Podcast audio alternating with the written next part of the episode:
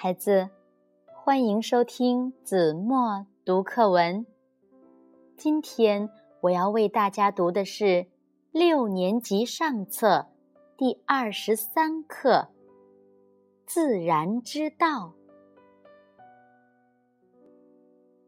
我和七个同伴及一位生物学家向导结队来到南太平洋加拉巴哥岛。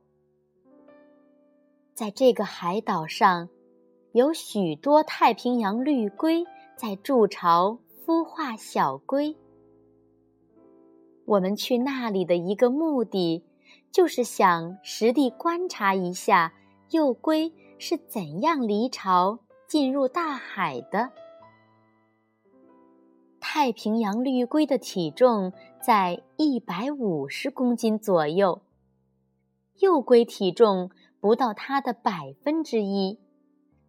幼龟一般在四五月间离巢而出，争先恐后爬向大海。从归巢到大海需要经过一段不短的沙滩，稍不留心，幼龟便可能成为巢鹰等肉食鸟的美食。那天上岛时。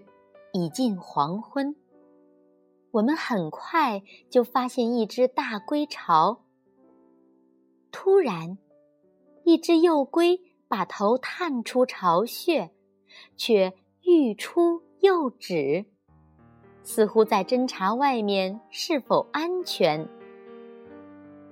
正当幼龟踌躇不前时，一只巢鹰突然飞来，它用尖嘴。啄幼龟的头，企图把它拉到沙滩上去。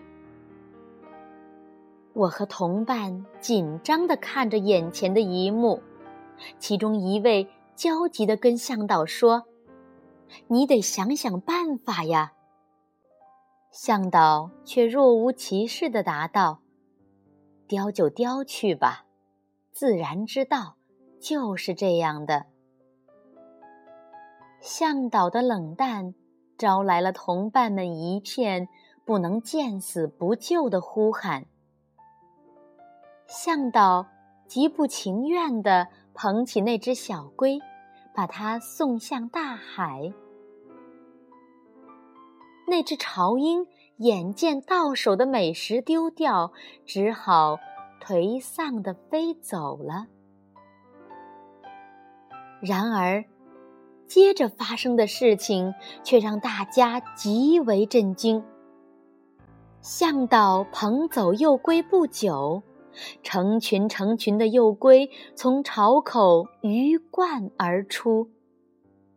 我们很快明白，我们干了一件愚不可及的蠢事。那只先出来的幼龟，原来是龟群的侦察兵。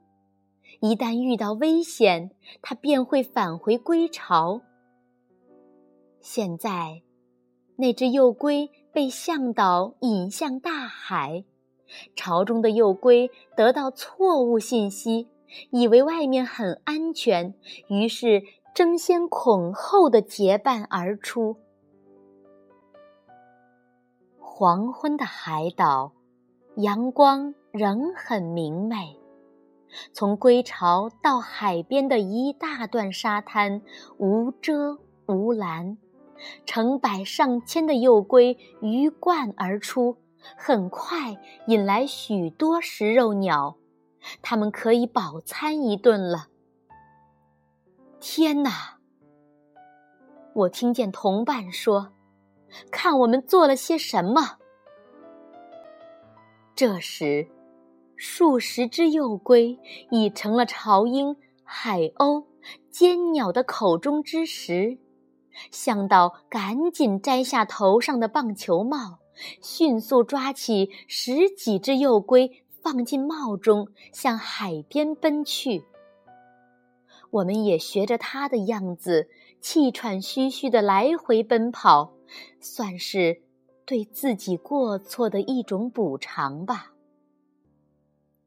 不一会儿，数十只食肉鸟吃得饱饱的，发出欢乐的叫声，响彻云霄。我和同伴们低着头，在沙滩上慢慢的走，似乎在我们中间，一切都寂然静止了。终于，向导发出了他的悲叹。如果不是我们，这些海龟根本就不会受到伤害。人是万劫之灵，然而当人自作聪明时，一切都可能走向反面。